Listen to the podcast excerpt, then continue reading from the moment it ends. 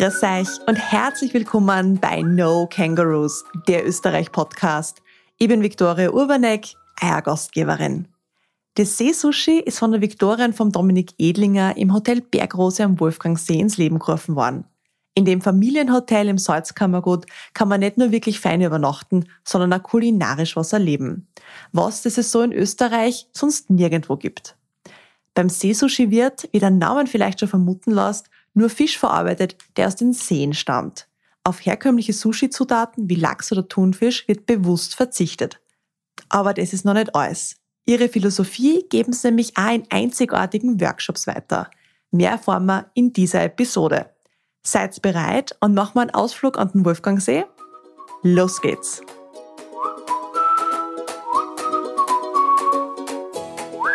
Das erste Mal war ich ja schon vor zwei Jahren in Strobel im Seesushi und habe mich da in die kreativen Sushi-Kreationen verliebt. Da ich ja gerade für ein spannendes Projekt sehr viel Zeit im Salzkammergut verbringe, habe ich mir gedacht, dass ich das einfach gut kombinieren lässt und jetzt bin ich wieder da. Danke an die Viktoria und den Dominik, dass ihr mir heute eure Zeit schenkt und uns mehr über die Kunst des Sushi-Machen erzählen werdet und wie ihr überhaupt drauf kommen seid, dass es im Salzkammergut jetzt Sushi gibt. Danke. Wir sind freuen uns, dass wir ja. da sein dürfen, ja. Oder dass ich bei euch sein darf, ja. ihr zwei seid ihr Geschwister und auch gemeinsam im Familienbetrieb tätig. Wie ist es denn überhaupt gekommen, dass das Sushi da bei euch einzogen ist und auch österreichische Klassiker auf der Speisekarten jetzt nicht ersetzt, aber ergänzt hat? Ja, das beantwortet vielleicht ich. Und zwar ist das Ganze natürlich, äh, man darf sich das jetzt so vorstellen, dass das jetzt so ein fertiges äh, Konzept, Idee, äh, Geschäftsmodell ist. Das ist natürlich entstanden über lange Zeit. Es haben viele verschiedene Einflussfaktoren gewesen, viele verschiedene Inputs. Ich war, wie gesagt, sehr, sehr viel auf Reisen zwischen 19 ähm, und 24, habe in Asien und New York gearbeitet und habe natürlich da zum großen Teil Sushi kennengelernt und aber auch, und das ist natürlich ein wichtiger Bestandteil von dem, das Bewusstsein für das, was wir da eigentlich machen wollen.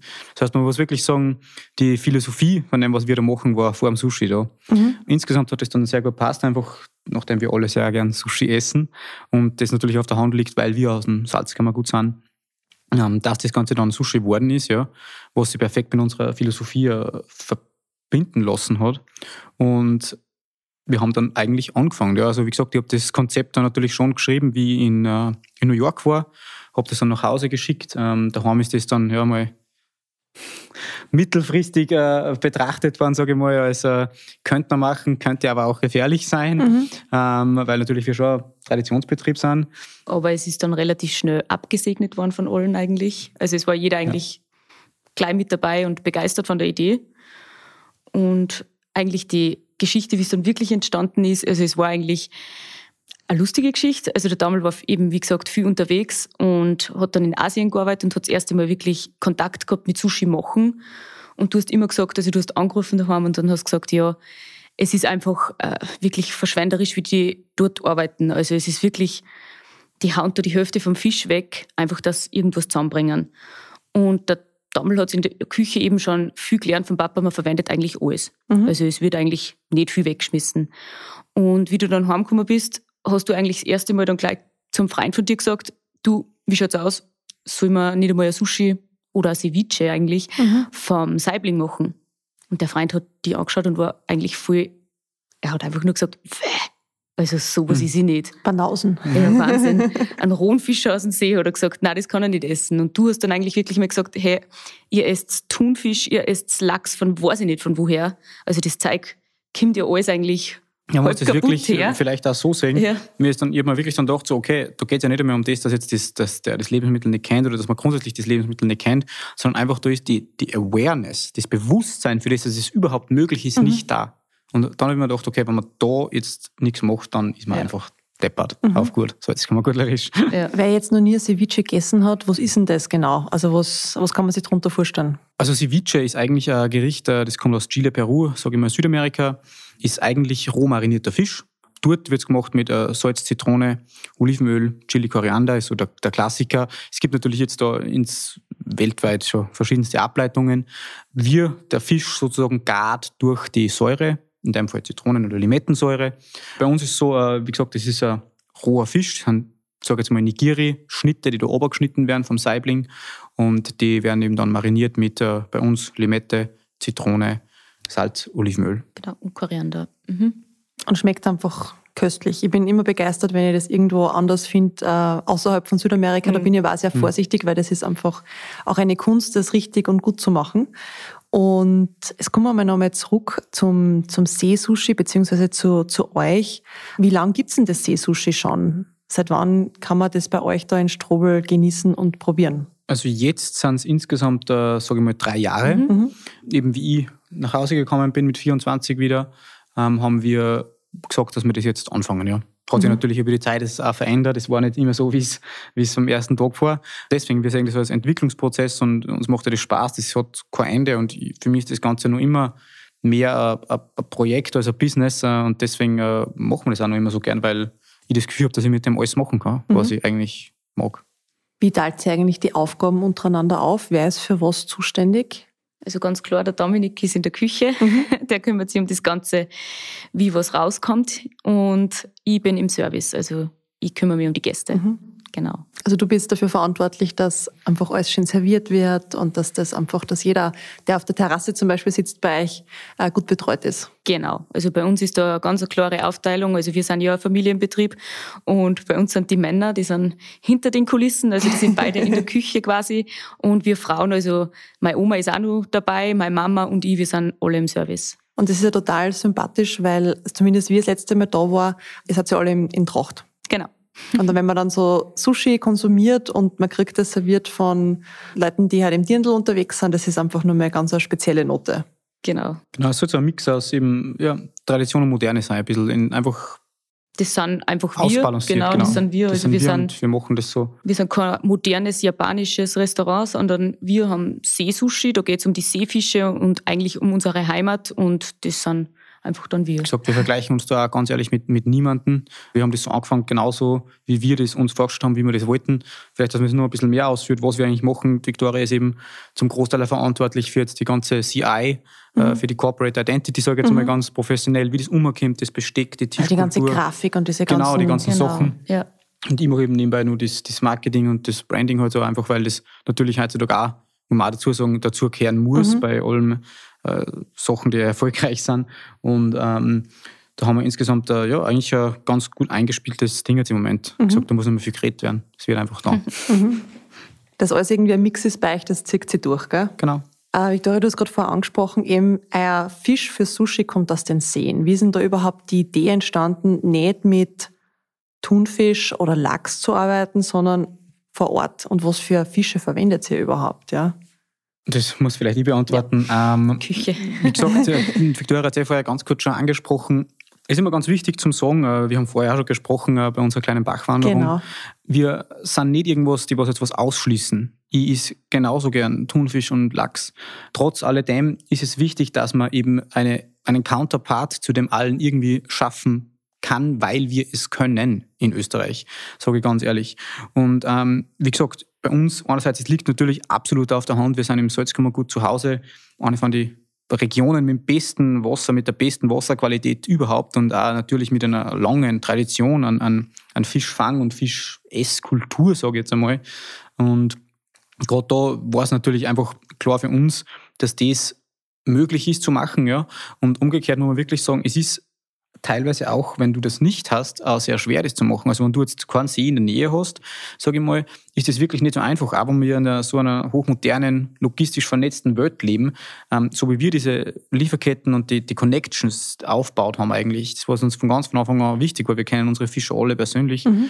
äh, war das was ganz Spezielles und hat auch gedauert. Das war nicht so, nicht, man darf sich das nicht so vorstellen, dass das jetzt so war und wir haben gesagt, okay, passt, ähm, wir brauchen jetzt so und so viel A1 Sashimi Quality, wie man es in New York bestellt oder mhm. wie auch immer, sondern das war, das war ein, Weg dahin, ähm, dass wir mal die Fischgrößen kriegen, dass wir uns das mal alles anschauen und das war viel, viel Arbeit, viel Denken, auch viel Fehler natürlich dabei.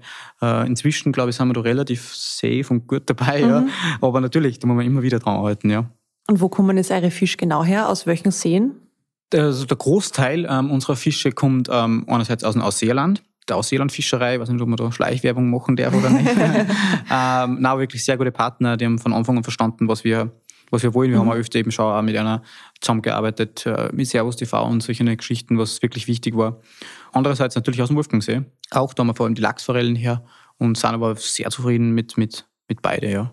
Und natürlich immer wieder kleine, kleine neue Sachen. Wir probieren die ganze Zeit irgendwas und es sind auch teilweise einzelne Fischer, die vorbeikommen und mhm. uns irgendwelche mhm. einzelnen Fisch vorbeibringen. Da haben wir dann immer kreativ und machen irgendwelche ja. Das ist dann immer, coolen Sachen genau, das ist ja. dann eher was Spontanes dann. Also mhm. da kommen wirklich teilweise junge Burschen, die was gesagt haben, ja, sie haben jetzt was gefischt und sie wollten mal fragen, ob wir da nicht, ob wir das nicht brauchen können und das verarbeiten können. Also das ist dann eigentlich immer ganz gesagt, spontan und individuell. Ja. Sushi beschränkt, das kann alles Mögliche sein. Also mhm. es gibt ja die, die japanische, asiatische Küche, ist ja da sehr, sehr dankbar, sage ich mal. Wir haben ja, vom Hibachi-Grill angefangen bis uh, ja, frische Sachen. Jetzt gibt es halt das, da haben wir nur fünf Portionen und mhm. passt aus, fertig. Mehr gibt es ja. nicht. Dann, mehr muss ich nicht dazu sagen. Und die haben dann eh meistens gleich in der ersten halben Stunde weg. Ja.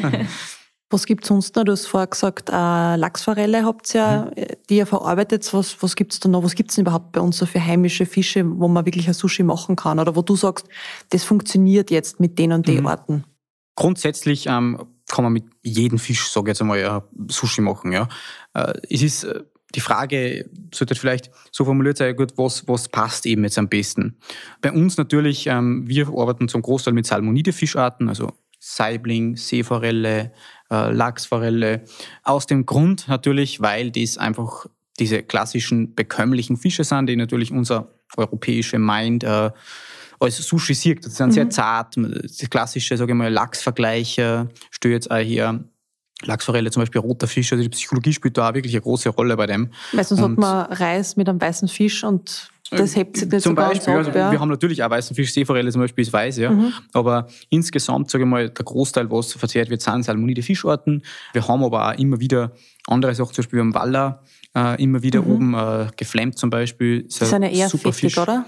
Auch, ja, genau eher was aber oft gewünscht ist. Ja. Zum Verarbeiten. Ähm, aber ganz ein interessanter anderer Geschmack. Also ganz, mhm. ganz interessant. Wir haben auch oft schon Hecht gehabt zum Beispiel. Mhm. Ist natürlich für Sushi jetzt nicht 100% gut geeignet, äh, wegen der Grettenstruktur, sage ich mal. Aber ich habe vorher gesagt, wie gesagt, das muss ja nicht immer so beschränkt sein auf jetzt äh, Rolls, Nigiri und Sashimi. Es gibt mhm. ja da wirklich endlos viele Möglichkeiten, wie man das äh, präsentieren kann. Das ist auch ein Grundsatz von der Philosophie. Im Endeffekt ist es darum, das Produkt so rein und pur wie möglich dem Gast wiederzubringen. Mhm. Auf der höchsten Qualitätsstandard. Und äh, um das geht es bei dem Ganzen. Und da spielt es eigentlich dann am Schluss keine Rolle, was das jetzt eigentlich für mhm. Fisch ist. Ja. Ihr habt also ein paar Mal das Wort Qualität und der Wasser angesprochen. Was ist denn das Besondere oder wieso ist die Wasserqualität so wichtig, gerade für, für euer Klientel oder für das, was ihr da in der Küche zubereitet und für die Gäste? Was, wieso ist diese Wasserqualität oder wieso ist auch die, das Wasser da im Salzkammergut oder besonders bei euch jetzt so besonders? Also man muss es vielleicht wirklich jetzt in dem Rahmen bringen. Wasser ist ein Grundteil von unserer ganzen Philosophie und auch von dem Konzept. Das war das, das, das war das Erste, an das wir gedacht haben bei dem Ganzen. Das basiert natürlich auf ein paar Erfahrungen, die ich einfach gemacht habe im Ausland, in Asien und in Dubai. Ich habe mich da einfach viel mit, mit Wasser beschäftigt, weil man es ja irgendwie muss und weil man dann auch wieder mehr schätzt und äh, mehr versteht, was wir da haben. Ja, und äh, ich sage es ja immer wieder, wir haben vorher ja schon drüber gesprochen, in der Früh aufzustehen und wissen, dass da jetzt neben uns der Bach rinnt, der rinnt schon wahrscheinlich 10.000 Jahre und wird dann nur die nächsten 500 Jahre, hoffentlich, ähm, so weiter da beim Hotel vorbeirinnen. Und das ist ein Wasser, aus dem ich tagtäglich trinken könnte, wenn ich wollte. Das ist äh, ein, ein Wert, der durch nichts aufzuwiegen ist. Und das einmal verstehen, was mhm. man da mhm. eigentlich hat, ja. das ist wirklich ein Wahnsinn. Also, du hast mir vorher gesagt, es gibt nur eine Handvoll oder weniger als eine Handvoll Länder, wo, wo es überhaupt so eine Wasserqualität mhm. gibt, so eine Trinkwasserqualität, wo ich einfach in der Früh einmal auftragen kann und einfach einmal ja. direkt aus dem Wasserhahn trinken kann. Mhm. Ja. Wie gesagt, wir in Österreich sehen das oft einfach nicht, was auch verständlich ist, das ist ja absolut kein Vorwurf, weil wir einfach so aufwachsen, was ja auch voll gut ist. Aber das Ganze bringt auch irgendwo eine Verantwortung mit sich. Und äh, wenn man das vielleicht ein bisschen mischt mit einem kleinen Teil Idealismus, äh, dann entsteht das da im Endeffekt, was wir da machen, weil es einfach wichtig ist, dass das auch verstanden wird. Nicht mhm. nur, dass jetzt daherkommt, die Sushi ist so super nice und cool und so, das ist sicher ein wichtiger Teil von dem Ganzen, das gehört alles dazu, aber eben auch das Verständnis und die Wertschätzung und das war auch der erste Satz, den wir jemals so geschrieben haben. Ich glaube, beim ersten Post, da mhm. ist um diese Wertschätzung gegangen. Das verstehen und wie gesagt, einfach nur vielleicht im Hinterkopf behalten. Nur einen kleinen, einen kleinen ganz ein klares Ding im Kopf immer Mhm. haben. Ja. Ja, das, das ist kein Muss, das ist kein, kein, keine Vorschrift oder irgendwas, tu das nicht, tu das nicht, verbrauch nicht das, verbrauch nicht das. Um das geht es alles nicht. Da geht es nur um einen kleinen Input, den man im Kopf hat. Und irgendwann denkt man dran, ob es in ein Jahr ist oder in zwei Jahren ist, dann denkt man sich, hey, eigentlich hat der das einmal gesagt und das könnte man jetzt anders machen. Mhm. Und um das geht es bei dem Ganzen. Mhm. Du hast mir vorher, um nochmal kurz auf den, auf den Wolfgang See zurückzukommen, du hast mir vorher was gesagt, dass der als Referenz. Genau, äh, also- Europ im europäischen Ausland äh, hergenommen wird, was Wasserqualität betrifft. Mhm. Speziell der Wolfgangsee wird ähm, in, äh, also von der EU als Referenzgewässer für die höchste Wasserqualität eigentlich äh, in Europa hergenommen. Da geht es nicht um Trinkwasser, möchte ich dazu sagen, Mhm. das ist immer wichtig zum Unterscheiden, aber einfach um die Wasserqualität in stehenden Gewässern. Ähm, und da gibt es wirklich, äh, ich glaube, in, in Finnland ein paar und äh, eben der Wolfgangsee vor allem, der immer wieder eigentlich Jahr für Jahr eine der höchsten Qualitäten aufweist. Im Endeffekt geht es da um, um die, den Gehalt an, an Mikroalgen und so weiter, was im Wasser sind. Und da ist der Wolfgangsee, trotzdem, dass er ein Badesee ist, ähm, immer wieder ein sehr, sehr, sehr extrem sauberes und qualitativ hochwertiges Gewässer. Jetzt spannen wir den Bogen und kommen wieder ein bisschen zurück zum, zum eigentlichen Sushi-Thema. Mhm. Vielleicht ist es ein bisschen provokant, aber kann euer See-Sushi geschmacklich mit einem herkömmlichen Sushi überhaupt mithalten oder verglichen werden oder wollt ihr diesen Vergleich gar nicht? Also interessante Frage. ich würde äh, das auf zwei verschiedene Arten sehen. Einerseits, von mir selber aus, das ist meine persönliche Meinung, kann das auf jeden Fall mithalten. Und ich persönlich liebe Fisch, auch Salzwasserfisch. Ich liebe Thunfisch-Sushi. Ich liebe einen richtig guten norwegischen Lachs, also wirklich top. Absolut bin ich immer dabei. Bin ich, für das bin ich immer zum haben. Süßwasserfisch ist einfach ein bisschen anders. Ähm, und zwar einfach in der Hinsicht, weil er ein bisschen filigraner ist. Das Ganze ist einfach alles ein bisschen feiner. Und ich habe vorher schon gesagt, Sushi hat das nicht immer nur mit Geschmack zu tun, sondern auch vor allem mit Konsistenz. Wie fühlt sich das im Mund an? Ja? Und das Ganze rundherum. Das ist ganz wichtig bei Sushi und da sind eher die Unterschiede, sage ich mal, zwischen Salzwasser und Süßwasserfisch. Grundsätzlich denke ich, dass er auf jeden Fall mithalten kann. Auf jeden Fall. Aber ich würde da auch wieder zurück, wenn wir jetzt eh schon wieder drüber sprechen haben, absolut keine Grenzen ziehen bei dem Ganzen. Es ist ganz wichtig, dass das eine bei uns gibt, ja. Ähm, aber genauso wichtig ist, dass die Alternative, das, was wir da machen, einfach ähm, gibt. Und dadurch entsteht auch wieder Neues, Inspiration, Ideen, alles Mögliche. Das eine ist nie besser als das andere. Die Balance ist sicher da der, der Schlüssel zu dem Ganzen. Und was man auch ganz viel mitbekommt, also die Gäste, die was zu uns kommen, die schmecken auch teilweise wirklich diesen feinen Unterschied von der Struktur vom Fisch.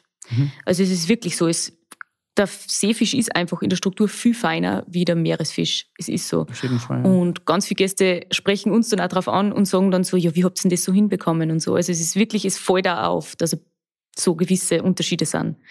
Genau. Ja, man kommt dabei jetzt auch nicht so zufälligerweise vorbei. Also man muss schon wissen, dass ihr da seid, weil das ist jetzt keine Durchzugsstraßen, Mhm. äh, sondern die Leute kommen schon einmal mit einer Erwartung oder schon einmal mit einem Bezug zu dem Thema überhaupt her zu euch. Ja. Mhm. Habt ihr neben dem japanischen Einfluss auf eure Speisekarten eine andere Komponente, die irgendwie da Einzug gefunden haben in die, in die Rezepte in der Küche? Ja, also wie gesagt, ähm, weil wir vorher eben schon von dem Ceviche gesprochen Mhm. haben, haben wir ja gesagt, dass es eigentlich ja nichts Japanisches ist. Aber wir haben auch gesagt, zum Beispiel unsere Small Plate Section, also das ist quasi unsere, auf der Speisekarte unsere Vorspeisensektion. Und da haben wir eben gesagt, das ist einfach viel inspiriert von unseren Reisen, vor allem von, von Dominik, weil er eben schon so viel und umgekommen ist und kocht hat schon ganz weltweit eigentlich. Und da haben wir einfach wirklich auch eben aus der südamerikanischen Küche haben wir ein paar Einflüsse und es ist einfach, Ja, alles Mögliche. Wie gesagt, also, einfach, ja. das ja beschrieben, ein Großteil von diesen Smallblats ist einfach von, von verschiedenen Reisen inspiriert und das war jetzt nicht so, dass man da da gesessen ist und ähm, ja, mit einem äh, Block und Zettel da irgendwie geschrieben hat, sondern das sind die Sachen, die was, und ich sage das da ganz ehrlich außer, das sind die Sachen, da hat man sechs, sieben Bier getrunken nach einem wahnsinnig harten Tag in New York und dann ist man irgendwo in einer Bar gelandet und auf einmal hat es da eben äh, Entenleberpastete frittiert gegeben oder whatever, das kann alles Mögliche gewesen sein. Ich werde nie vergessen, Maitake-Pilze mit, äh, mit, mit Ziegenkäse eigentlich, eine von den geilsten Sachen, was ich jemals gegessen habe. Ich krieg keine Maitake-Pilze da nirgends her, also kleiner Shoutout, falls vielleicht irgendwer was weiß. Aber so sind diese Sachen entstanden, Ja. ja. Also das ist nicht so, dass man sich da jetzt mit einem Buch hinsetzt und Research macht, sondern das war wirklich einfach nur irgendwie hat man gedacht, das hat man schon mal gegessen, das ist cooler, das ganze Konzept von dieser Small Plate, so nebenbei ein bisschen dahin essen und dann verschieden durchprobieren, kleine Portionen, leicht bekömmliche Sachen, dazu was kurz trinken. Äh, da geht es wirklich auch um das Gefühl, was da dahinter ist, ja. Und eure Karten verändert sich ja immer wieder. Ihr ja, habt ja nicht, äh, nicht immer nur die gleichen Sachen, sondern je nachdem, was sich halt saisonal vielleicht anbietet, genau. verändert sich das. Genau. genau. Wie lange dauert denn das, wenn du zum Beispiel sagst, ah, ich habe da jetzt einmal so ein, ein, ein Ideechen, bis das quasi umgesetzt wird, bis du das geschmacklich so ausgereift hast, dass du sagst, okay, das, jetzt müssen wir die Karten wegdrucken? Das sind, wie gesagt, ganz verschiedene Prozesse. Das kann zum Beispiel einerseits so sein, dass ich jetzt sage, jetzt gerade, ich habe gerade voll die, weiß nicht, im Winter habe ich ein bisschen eine Trüffelphase gehabt, ja, und dann fallen mir da ganz viele Sachen mit, mit Trüffel ein und alles Mögliche. Umgekehrt ist es so, dass man sich oft denkt, ja gut, wir machen jetzt eine Änderung. Zum Beispiel, ähm, wir haben letztens Winter viel mit vegane Sachen probiert, mhm. vegane Small Plates. Das erfordert natürlich schon ein deeper Work, sage ich jetzt einmal, einfach mhm. nachdenken, da hat man ein bisschen ein Konzept dahinter. Da sagt man, hey, war doch mal interessant, machen wir sowas, da schaut man sich das dann an, liest Bücher. Ähm, ist wirklich ein Prozess, sage ich mal. Probiert dann auch, kocht Probe, macht Fotos. Andererseits, letzte Woche bin ich in den Garten rausgegangen und habe da Zitronenmelisseblatt runtergerissen und dann habe ich mir gedacht, so, hey, Zitronenmelisse Teriyaki Walla. Und dann auf einmal haben wir ein neues, äh, neues Nigiri gehabt. Ja, also das ist so, mhm. das, war, das ist eine Sekunde, ja, instantly. Und, äh, und bevor das natürlich ja. alles abgesegnet wird, ja, wird das immer von mir probiert vorher probiert, ob das auch alles so passt. Das ist ein schöner Job. Ja, ja. auf jeden Fall. Ihr verwendet ja also einmal vermeintlich skurrile Zutaten. Ich müsste das gerade, skurril ist jetzt keine Zitronenmelisse, aber es ist mhm. einmal was Ungewöhnliches, mhm. dass man das kombiniert mit einem, mit einem Sushi. Was gibt's denn da zum Beispiel, das ihr verwendet, das ihr der Hörerschaft jetzt nicht vorenthalten wollt? Also, was bei uns vielleicht wirklich interessant ist, ist beim normalen japanischen, japanischen Sushi da wird ja Ingwer verwendet mhm. dazu, zum Neutralisieren. Und wir haben uns da ein bisschen was anderes überlegt. Und das ist bei uns einfach ein eingelegter Sellerie in mhm. Holunder mhm. und Essig. Also der wird zehn Tage lang gepickelt in diesem Gemisch. Und der nimmt dann wirklich diese Säure an und gleichzeitig aber auch diese Süße vom Holler. Mhm. Und das ist einfach zum Sushi, zu dem feinen Fisch dazu einfach total gut. Also wirklich. Ist mega beliebt inzwischen, mhm. wird im, im Shop mitgenommen für daheim und so weiter. Ja. Also, also ihr habt ja gar keinen ja. Ingwer. Überhaupt nein, nicht. Nein, okay. Ist für manche wirklich am Anfang einmal ein bisschen was Ungewöhnliches, weil viele wollen nicht das unbedingt dazu zum Sushi. Aber wenn sie dann den Sellerie probieren, also das ist wirklich, ja. wirklich top. Und das war so, das war zum Beispiel auch so ein komplettes Zufallsding. Mhm. Wir, haben einfach, wir haben einfach, ich habe das einfach mal gemacht, haben mhm. das probiert und irgendwie hat das dann passt und dann haben wir es natürlich noch ein bisschen verbessert und verbessert. Ähm, und jetzt haben wir das seit zwei Jahren und das kommt gut an, das läuft, das ist, das, das ist einfach super. Und wie gesagt, das ist, das, da haben wir wieder bei dem Thema. Das sind alles Sachen, die einfach oft, äh, wie gesagt, nicht jetzt businessplanmäßig niedergeschrieben werden, sondern das entsteht einfach mhm. in, im, im Prozess von dem Ganzen. Und deswegen ist es so wichtig, dass man den Prozess irgendwie mag und genießt. Es gibt da kein Ende und kein Anfang. Wir sind da nicht fertig jetzt dann nächstes Jahr mit dem mhm. und sagen jetzt cool, jetzt äh, habe ich da das und das erfahren, sondern das, das, das ist einfach, geht dahin. Ja, und mhm. das ist das Coole an dem Ganzen. Und vor allem, man kann so extrem kreativ sein. Ich meine, ich bin jetzt nicht in der Küche, aber einfach diese ganzen Prozesse, wie das entsteht, ist einfach auch voll cool zum Zuschauen und es ist einfach total lässig. Ihr habt ja auch eine Garnele auf der Speisekarte, nämlich äh, Gebirgsgarnele, wenn man sich so denkt, Garnelen eher so Salzwasser und mhm. wärmere Gewässer. Wie ist denn dazu gekommen? Ja, also ähm, grundsätzlich man muss sagen, ich glaube, der, der Seafood-Hype äh, nimmt natürlich äh, überall Einzug, sage ich mal, natürlich auch in Österreich. Und äh, inzwischen gibt es ja schon einige Unternehmen, die eben Süßwassergarnelen in Österreich produzieren, in Bayern inzwischen, was wirklich eine absolute Top-Qualität sind. Das ist, also das ist wirklich ein High-End-Produkt, muss man sagen. Und natürlich für Sushi, äh, für mich als, als Sushi-Koch natürlich ein Traum, weil äh, diese Art von Seafood natürlich äh, eines von den besten ist. Also ja. ich, ich, liebe es natürlich persönlich auch, Garnelen zu essen. Ähm, und dann ist es natürlich nur viel schöner, wenn man das äh, aus der Steiermark hat, in mhm. dem Fall. Das ist, wie gesagt, keine 40 Kilometer weg von uns, ähm, wo wir die immer jede Woche frisch, komplett frisch geliefert kriegen und die dann da verarbeiten dürfen. Ja. Die haben und, ja ganz eine spezielle Farbe, gell? Genau, die sind ähm, blau Komplett eigentlich. Blau, ja. ja. Komplett blau, ja. Auf jeden Fall. Und äh, sind auch wirklich vom Geschmack her sehr gut. Also sehr nussig, muss man sagen. Sie haben einen, einen sehr intensiven Geschmack eigentlich im Verhältnis zu, jetzt, zu einer, sagen wir mal, Standard Black Tiger Prawn, ähm, wie man es halt sonst meistens mhm. so kriegt aus hm, indischen Ozeanen, sage ich mal meistens, ja. Verwendet ihr eigentlich auch noch normale Sushi-Zutaten, den Reis jetzt einmal außen vor, ähm, den es auch beim wir, normalen Sushi gibt? Ja, doch, auf jeden Fall. Ähm, ich denke, es ist ganz wichtig, dass man dort nicht äh, so ein hm, Konzept fort, das jetzt wieder komplett zu 100 Prozent, du merkst das bei allem, was ich sage, ich möchte keine Extreme machen. Ich bin kein Freund von jetzt, äh, von, von, weiß nicht, wann da steht, wir machen jetzt Tannenwipfel-Eis. Mhm. Da sage ich dann, gut, weißt du was, äh, Eis, es ist schon gut, wenn es einfach ein Vanilleeis gibt mhm. und das muss ich auch nicht mhm. selber machen, weil da gibt es andere, die das besser kennen als ich. Und genauso sehe ich das auch bei dem, bei dem Sushi-Thema. Ähm, das ist äh, japanisches Kulturgut natürlich zum großen Teil, ja.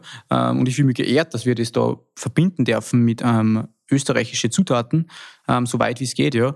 Aber ich bin sicher nicht der, der jetzt da anfängt, dass er selber Reis anbaut und dann, dann für das verwendet, weil das so gut passt. Also mhm. grundsätzlich natürlich Reisessig, Sushi-Reis, Nori-Blätter, Wasabi, das sind natürlich alles Sachen, das sind klassische Sushi-Zutaten und ich würde auch nicht sagen, dass man die jetzt gerade in der Phase, wo wir uns in Österreich und Europa mit Sushi nur befinden, dort wieder komplett auf den Kopf stellen muss. Mhm. Also da also ich denke einfach, die gewisse Balance zwischen den genau. Produkten, also zwischen den beiden Küchen, sollte einfach gefunden werden. Und die haben wir, glaube ich, ganz gut getroffen. Mhm. Du hast mir vorher im Gespräch ein bisschen erzählt, dass ähm, das Sushi, die Sushi-Kunst in, in Japan ja eine mehrjährige Ausbildung ist. Das ist jetzt nichts, was man so einmal schnell wo irgendwo lernt in einem, in einem Sommer, sondern du sagst, das dauert zehn Jahre dort, oder? Genau, also traditionell dauert ähm, die Ausbildung zum Sushi-Koch wirklich zehn Jahre. Das hat sich jetzt natürlich auch natürlich verändert jetzt im, im, im Laufe der Zeit. Es gibt in Japan extrem viele Angebote für Sushi-Kurse, Sushi-Academies, ähm, alles Mögliche. Also von zwei Monaten bis, äh, weiß nicht, vier Jahre, Campus, alles Mögliche, mhm. Schulen. Grundsätzlich aber ja, das ist wirklich so, dass man da in die Lehre geht sozusagen und das dann auch Lebensphilosophie ist. Also das wird auch verinnerlicht. Die Leute sind auch sehr angesehen, die das machen, bringen natürlich auch ihre Opfer für das Ganze, das ist klar, ja. Äh, aber sie sind dann auch wirklich wer, ja. Ich selber würde mich niemals mit einem äh, Sushi-Meister oder so vergleichen, also wirklich nicht, das darf ich nicht. Ich ähm, habe es bei vielen Sushi-Meister gesehen, ich habe es äh, gelernt, ähm, ich habe mir das angeschaut, aber ich würde das niemals, äh, würde mich niemals auf diese Ebene heben, dass ich da sozusagen wie zehnjährige Ausbildung oder irgendwie gehabt hätte. Ja. Mhm. Ich lerne nach wie vor immer nur. Ähm, ich denke, dass es das ist, warum man immer so Spaß macht, weil man immer wieder auf neue Sachen draufkommt, verbessern kann, verbessern kann, verbessern kann. Und natürlich, Sushi ist einfach und Japan, Japan generell geht es um Ästhetik und um Genauigkeit, um das wirklich richtig zu machen, korrekt. Und das hat sowieso nie ein Ende. Die Purheit. Das ist diese ja. Purheit, genau, ist mhm. ein schönes Wort dafür. Das ist ein, äh, ein wichtiger Punkt und das, das, kann man immer verbessern. Immer. Und deswegen ist es ganz, ich das wie nach wie vor als, als Prozess, ja, wie wir vorher mhm. gesagt haben. Was ist denn euer ganz persönliches Lieblingssushi? Was ist was, wo ihr immer wieder zugreift, wo ihr denkt, davon kann ich einfach nicht genug kriegen? Also ich habe vorher schon kurz erwähnt, dass ich nach wie vor jetzt nach drei Jahren wie immer gefragt, ja, kannst du das überhaupt nur essen? Das Sushi. Und ich muss einfach echt sagen, ich kann es jeden Tag essen. Ja. Also ich liebe es. Es gibt kaum so ein Essen, aber das Sushi, mhm. das ist so ganz was Besonderes. Total, wirklich. Also mein persönliches, mein persönlicher Favorit sind einfach die California Rolls. Mhm. Ich bin da einfach mehr so der Fan mit Soßen und verschiedenen Zutaten. Und also momentan auf unserer Karten, wenn ich jetzt sagen müsste, war diese österreichische Gebirgsgarnelenrolle mein Favorit. Mhm. Ich mag einfach dieses Gebackene und dann noch die Trüffelmayonnaise. Also und das Crunchy. Einfach, ja, uh, es ist einfach wirklich so gut. und du bist eher der pure Typ. Also du bist mehr so dieser. Also Liebhaber. Seeforellen Sashimi geflammt mit Goma. Fertig. und Sashimi, das ist einfach Sashimi der rohe Fisch genau. und filetiert oder äh, nicht filetiert, sondern also Sashimi Schnitt ist ein spezielles, äh, spezieller Cut eben von einem speziellen Teil vom Fisch mhm. und äh, wie gesagt ist nur der Fisch in, äh, sag jetzt mal, äh, ein Zentimeter dicke Tranchen circa geschnitten. Die bitte nicht festnageln, mhm. die Tranchen können natürlich variieren, kommt auf den Fisch an. Ja. Also ich sage immer ähm, gern, Sashimi ist eigentlich die reinste Form vom Sushi. Also mhm. Sashimi genau. ist wirklich pur der rohe Fisch, ohne Reis, ohne irgendwas herum, sondern ist einfach wirklich nur. Viele indizieren auch, also viele Japaner vor allem indizieren auch die, die Qualität von einem Sushi-Lokal durch einer Sashimi. Mhm. Ähm, ob das vielleicht einen komischen Beigeschmack, komisch einen Beigeschmack hat oder so weiter. Also man merkt, man kann da die Qualität sehr gut bestimmen. Ja. Wenn man euch so zuhört, weiß man oder merkt man, dass das Thema Nachhaltigkeit einfach total wichtig ist und eine große Rolle spielt. Was hat denn überhaupt den Anlass dazu gegeben? Oder ist das einfach bei euch in der Familie schon einmal als Wert so, so immer mitgeben worden? Oder ist das was, da hat es irgendwann einmal einen Punkt gegeben, habt gesagt, wir wollen das anders machen? Also grundsätzlich ähm, muss man sagen, jetzt heutzutage in der Welt, wo wir leben, ist ja Nachhaltigkeit nicht mehr Weg zum Denken. Mhm. Das ist so, dass, Zum Glück, ja. Mhm. äh, wie gesagt, das geht einerseits jetzt natürlich vom, vom wirklich jetzt vom, vom, vom Marketing her bis zum wirklich zu die Werte, zur Philosophie. Das, das ist einfach in allen Bereichen allgegenwärtig und das ist einfach so. Grundsätzlich muss ich sagen, heutzutage und jetzt wird das natürlich alles auch so gesehen und ausgeschlachtet. Früher war das aber oft schon Standard. Mhm. Wirklich, ich habe das, wir haben, ich werde das nie vergessen, ganz am Anfang, da haben wir sogar noch unsere Sushi-Bretter selber gemacht. Also wir haben die abborzt und alles wie wie in einer Werkstatt und keine Ahnung, ja. Das, äh, da, da haben wir auch gedacht, so, wir haben das einfach nicht neu gekauft, wir haben das einfach gemacht, weil wir es jetzt kennen. Und da muss ich sagen, das hat natürlich, hat das mit der Familie zum tun, das geht mit meiner Oma los und natürlich auch mit meinen Eltern, aber das ist jetzt nicht so gesagt worden, du musst jetzt so nachhaltig sein, weil das ist gut für, die, für das Tierwohl, sage ich jetzt einmal, nein. Das ist eigentlich um das gut dass das normal Marketing. war. Nein, dass es normal war, dass es Standard war. Der Ja. Standardspruch von der Oma war immer einfach, das ist bei uns ist das nicht einfach so gemacht worden, sondern bei uns ist das einfach so gelebt worden. Das war normal zu gewissen Zeiten einfach. Also wie gesagt, dass äh, ja, wir, wir, wir in der Family, dass wir zum Beispiel als Perso essen Mittag zum Beispiel, also für uns, für die Family, essen wir oft das, was am Abend am Vortag einfach überbleibt. Ich meine, das wird jetzt nicht wegschmeißen. Wir haben nicht, das, ist, das sind so Sachen, das ist nie in Frage gestellt worden. Ich bin mit meinem Papa in der Küche aufgewachsen, wir haben immer aus alles was gemacht. Das ist, äh, das, das war, ich habe das auch nicht als, als nachhaltig angesehen, muss ich ganz ehrlich sagen. Ich glaube, das haben auch sonst viel nicht gemacht. Und deswegen sage ich ja immer, äh, vielleicht wieder ein bisschen zurückkommen zu ein paar Sachen, die was da einfach normal waren, ja. Und dann muss es auch nicht halt so überdrüber gesehen werden, dass alles so ist, einfach, dass alles so nachhaltig ist und alles muss so sein, weil es eh oft einfach normal ist. Es ist nicht, nicht, nicht so besonders. Also ich muss es auch nicht, ich muss nicht jeden einzelnes Ding ausschlachten, wenn ich jetzt die Fischkarkassen von mir aus nicht wegschmeiß, dann bin ich jetzt nicht der überdrüber Nachhaltigkeitspapst. Nein, das ist einfach normal. Das war vor 50 Jahren normal in jeder Küche auf der Welt und ist halt jetzt auch noch, ja. Jetzt schreibe ich halt dazu, wir sind da nachhaltiger und äh, ja, machen halt Fischfond aus dem Ganzen. Oder das ist, ja, das hat sich einfach in deinem Fall verändert, aber grundsätzlich war das schon immer so. Habt ihr das Gefühl, dass das bei euch in der Region jetzt da in, in den letzten Jahren einfach vermehrt ist, das mit dem Thema Nachhaltigkeit, dass ihr sagt, okay, ähm, ihr, ihr lebt das schon eigentlich von Anfang an, aber merkt ihr, dass das jetzt bei anderen Betrieben auch einfach ein Thema wird? auf jeden Fall. Auf jeden Fall. Also grund- ich denke mal, grundsätzlich bei uns im Salzkammergut war ja immer schon eine sehr traditionsbewusste Region, das weiß glaube ich jeder. Und äh, wie gesagt, das gehört natürlich auch zu dem dazu. Die Leute würden das niemals als nachhaltig betrachten oder sagen, ja. So, boah, wir sind so nachhaltig, wir machen das und das. Aber das war einfach schon immer so, weil es einfach normal ist, ja. Warum? Meine, meine meine Oma erzählt mir immer die Geschichten, da ist früher ihre Mama in den Wald gegangen, Kniedelsucher. Kniedel sind einfach ganz kleine, trockene Stecker, mit denen man dann anheizen können hat. Ja, Ja. das war noch, heutzutage war das wieder die Mega-Story, ja, das kannst du irgendwo aufblasen, ja, das kommt super um, aber das war normal, das war Standard, ja.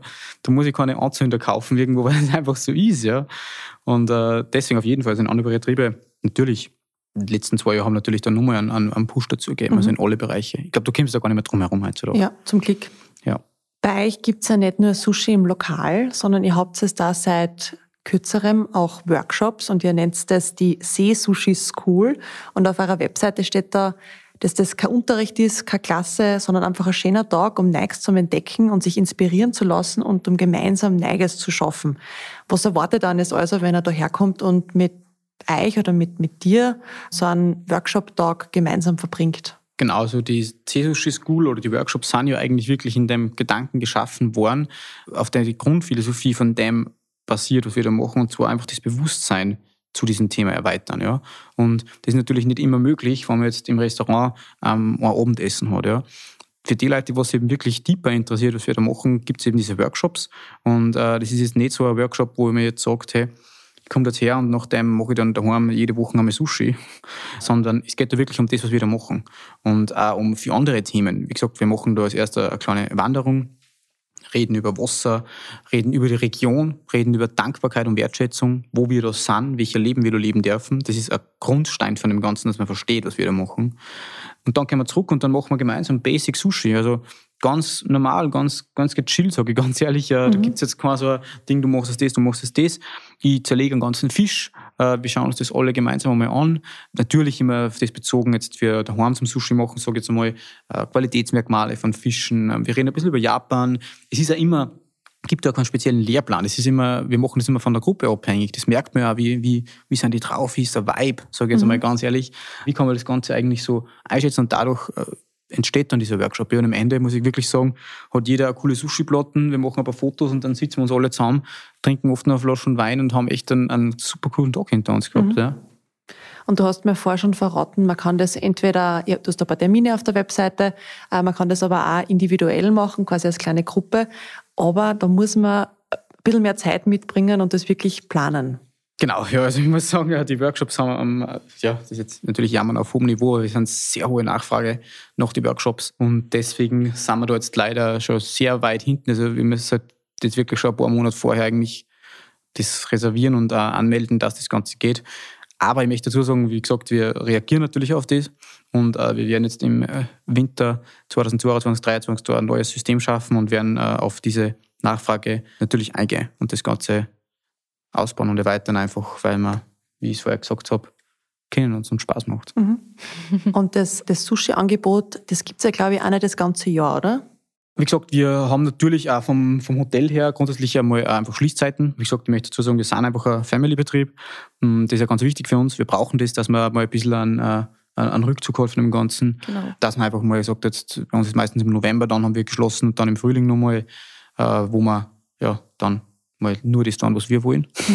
ähm, und da ist dann natürlich auch Saisonschritt zu. Ja, aber grundsätzlich probieren wir schon, dass wir eben das ganze Jahr über Sushi machen. Es gibt natürlich, wie du vorher das selber auch schon angesprochen hast, nicht immer alles basiert auf dem, auch wie die Fischlage ist, wie die Fischer, was sie immer haben. Also das ist sowieso nicht jede Woche gleich, das habe ich auch vorher vielleicht nicht dazu gesagt.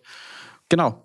Wir haben dann eben hauptsächlich natürlich im Sommer offen, ja und versuchen aber auch durch immer wieder neue Ideen und neue Geschäftsfelder da, sage ich mal, ein schönes holistisches Bild zu erzeugen. Mhm. Was soll in Zukunft noch mit dem Seesushi passieren? Habt ihr da irgendwelche Ideen oder was, was entwickelt sich oder so alles heraus? Ähm, kannst du uns da ein bisschen einen Einblick geben? Also, eine, glaube ich, eine ganz große Idee von dir ist einfach, Sushi im Vordergrund zu machen. Also, dass man nicht mehr alles versteckt in der Küche macht, mhm. weil, wie wir eben gerade gesagt haben, die Workshops und so, das hat uns einfach gesagt, die Leute wollen das einfach sehen. Also die Leute wollen sehen, wie das hergestellt wird, wie das gemacht wird. Also das ist, glaube ich, von dir ein ganz großes Anliegen eigentlich, dass man mhm. das ein bisschen vertieft oder angeht, sage ich mal. Und grundsätzlich, also wie gesagt, ich bin, äh, wir haben die nächste Zeit dann auch sehr viel vor mit Sushi. Es gibt wirklich viel, viel verschiedene Ideen. Wir haben gerade dabei, dass wir das ein bisschen strukturieren und einteilen. Wie gesagt, das wird auf jeden Fall sicher in die Richtung gehen, dass wir das Workshop-Angebot und das ganze Workshop-Thema mehr forcieren, ähm, Sushi School und so weiter, das Ganze professioneller und äh, ja, wirklich in Depth aufbauen, sage ich mal. Und das andere, äh, wie gesagt, ich bin großer Fan, ähm, was man alles im Online-Bereich machen kann und so weiter. Und äh, da möchte ich jetzt natürlich noch nicht zu viel verraten, aber da wird auch äh, einiges kommen. Ja. Mhm. Ähm, da sind wir eben gerade dabei, dass wir wirklich auch schon in der konkreteren Phase werden. Aber natürlich alles mit Zeit und äh, zu seinem Zeitpunkt. Also mhm. wir sind da auch nie gestresst. Das ist auch meiner Meinung nach ein sehr wichtiger Teil von Nachhaltigkeit. Nicht immer nur das von der Umwelt zu sehen, sondern auch einerseits wirtschaftlich und natürlich auch ähm, für uns selbst. Ja. Mhm. Es bringt nichts, wenn man jetzt alles auf einmal macht, weil Ideen hast jeden Tag irgendwie eine andere, genau. weil man motiviert ist und weil es cool ist. Äh, aber die Ideen müssen wachsen. Mhm. Das ist bei allem so gewesen, was wir immer gemacht haben. Und dadurch wird es immer besser und irgendwann sagen wir dann so, jetzt reißt es mir und jetzt damals. Mhm. Ihr habt ja auch, wie wir vorher schon geredet haben, jetzt haben Sie ja schon jetzt in den letzten Jahren so, so Kleinigkeiten, so Beiprodukte ergeben, dass ihr zum Beispiel, ich glaube, ein paar Soßen jetzt da im eigenen Shop da verkauft, äh, weil die Leute gesagt haben, das ist so gut. Mhm. Total, abfüllen ja. und mitnehmen. Also wir haben wirklich jetzt momentan, also wir haben seit einem Jahr einen Hotelshop quasi, wo auch die ganzen Sushi-Gäste und die ganzen à la carte Gäste gern hinkommen können. Und da gibt's einfach, wie wir vorher schon gesagt haben, zum Beispiel unseren eingelegten Sellerie. Den gibt's mhm. im Shop zum Kaufen oder auch ganz viel von unseren Mayos, die wir eben auf unseren Rolls haben. Also da gibt es dann zum Beispiel die Limetten Wasabi Mayonnaise oder die Chili Yuzu Mayo und Umgekehrt eben auch, alles aus unserem ganzen Universum eigentlich. Also auch zum Beispiel das Geschirr, genau. das was mhm. selber produziert worden ist für uns, das kann man dort kaufen von zwei super Mädels aus Bad Aussee, also ja. Lift Ceramics, Shoutout. ähm, die machen das wirklich mega mhm. cool. Das äh, Stäbchen, also alles, was wir da eigentlich so in, unserer, in unserem kleinen Universum eigentlich so geschaffen mhm. haben, kann man da eigentlich ja auch wieder mitnehmen. Ja. Habt ihr schon einmal drüber nachgedacht, vielleicht noch ein zweites Lokal irgendwo aufzumachen oder sagt ihr, das würde unsere Kapazitäten sprengen oder wir wollen vielleicht gar nicht so viel Fisch verarbeiten oder wir, wir wollen das eigentlich gar nicht? denk, natürlich denkt man sich das immer wieder, ja, weil natürlich, wenn was, wenn was läuft, dann ist es natürlich immer eine Option und äh, wie gesagt, wir sind ja sehr äh, motivierte Menschen alle zusammen ja, laufen.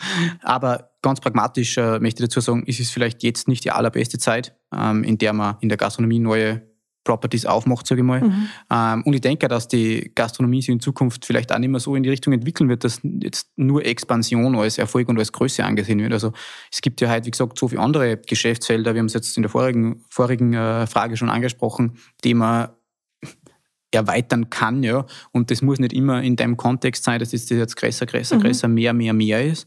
Wir sind da mega zufrieden mit dem, was wir da haben mit Seesushi, ja. Äh, das passt voll. Wir wollen also, uns da immer wieder verbessern. Wir dann auch immer wieder neue Sachen dazu.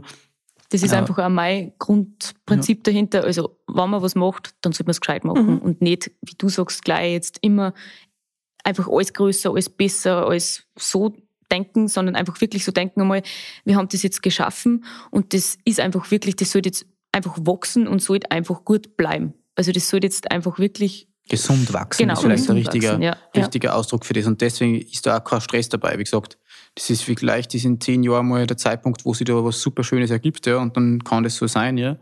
Jetzt gerade haben wir, wie gesagt, ein paar andere Sachen mhm. am Plan, aber Danke, das für, heißt, die, danke für die Idee, sie wird wachsen. das heißt, ich werde in Zukunft weiterhin eineinhalb Stunden von Linz zu euch herfahren müssen. genau, du darfst, du darfst natürlich auch im Hotel übernachten. Das heißt, ich frage immer gerne nach einem Schmankerl oder nach einer lustigen Geschichte, die in, zu dem Thema einfach dazu passt. Irgendwas, was sich vielleicht hm. ergeben hat, irgendeine, irgendeine lustige Geschichte vielleicht mit einem, mit einem Fischer oder irgendwas, äh, was uns vielleicht mitgeben.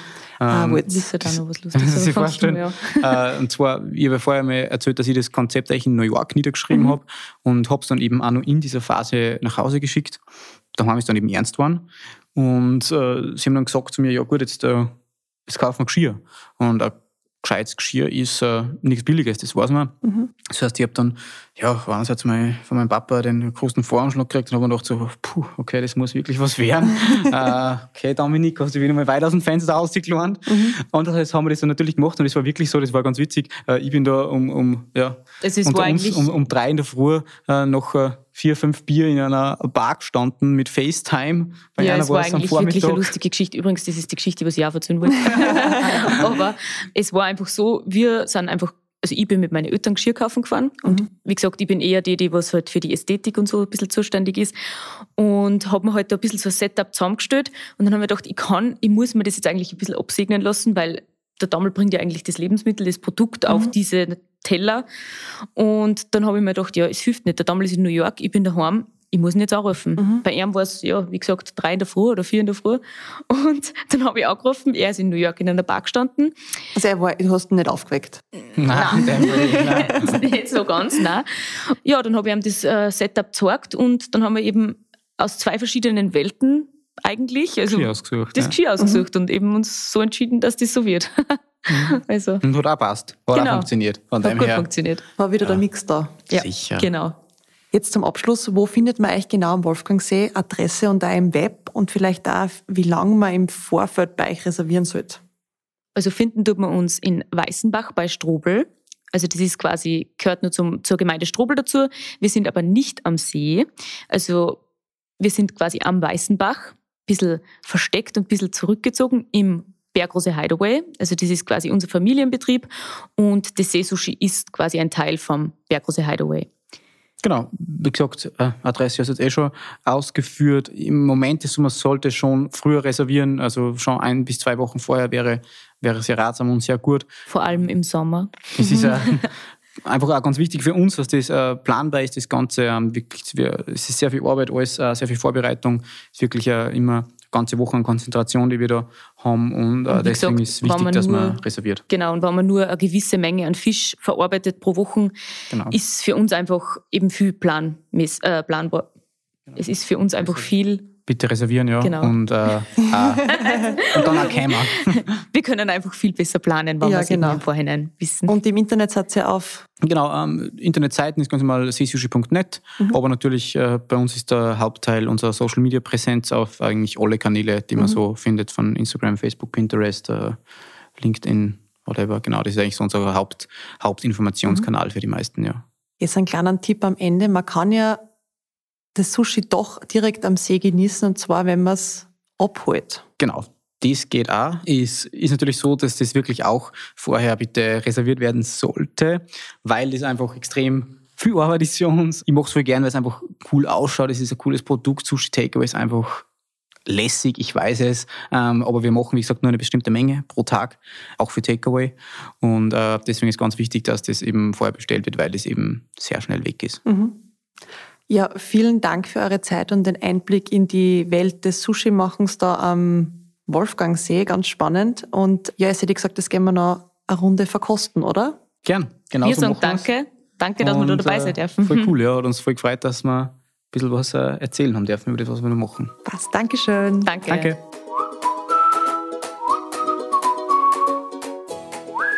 Mir rinnt da schon wieder das Wasser im Mund zusammen. Ich habe so richtig Lust auf das köstliche Seesushi, das der Dominik da in seiner Küche zaubert. Euch wird es jetzt ähnlich gehen, oder? Alle Infos zur Episode gibt's wie immer unten in den Show Notes und auf www.nokangaroos.at. Schaut sehr gerne mal auf Social Media vorbei, da findet ihr mich unter No Kangaroos Podcast. Und wer den Podcast lässig findet, der darf das natürlich auch gern weiter erzählen. Ich freue mich immer wieder über neue Hörer und Hörerinnen. Und ihr merkt es, ich bin immer wieder recht weit verstreut in Österreich unterwegs und mehrere Stunden und teilweise auch Tage unterwegs, um diese lässigen Geschichten für euch aufzunehmen. Wenn ihr das Projekt gerne unterstützen möchtet, dann könnt ihr das auf Patreon machen mit einer kleinen monatlichen Spende von zum Beispiel 4 Euro. Wir hören uns dann in zwei Wochen wieder mit einer neigen lässigen Geschichte aus Österreich. Viert euch und bis bald!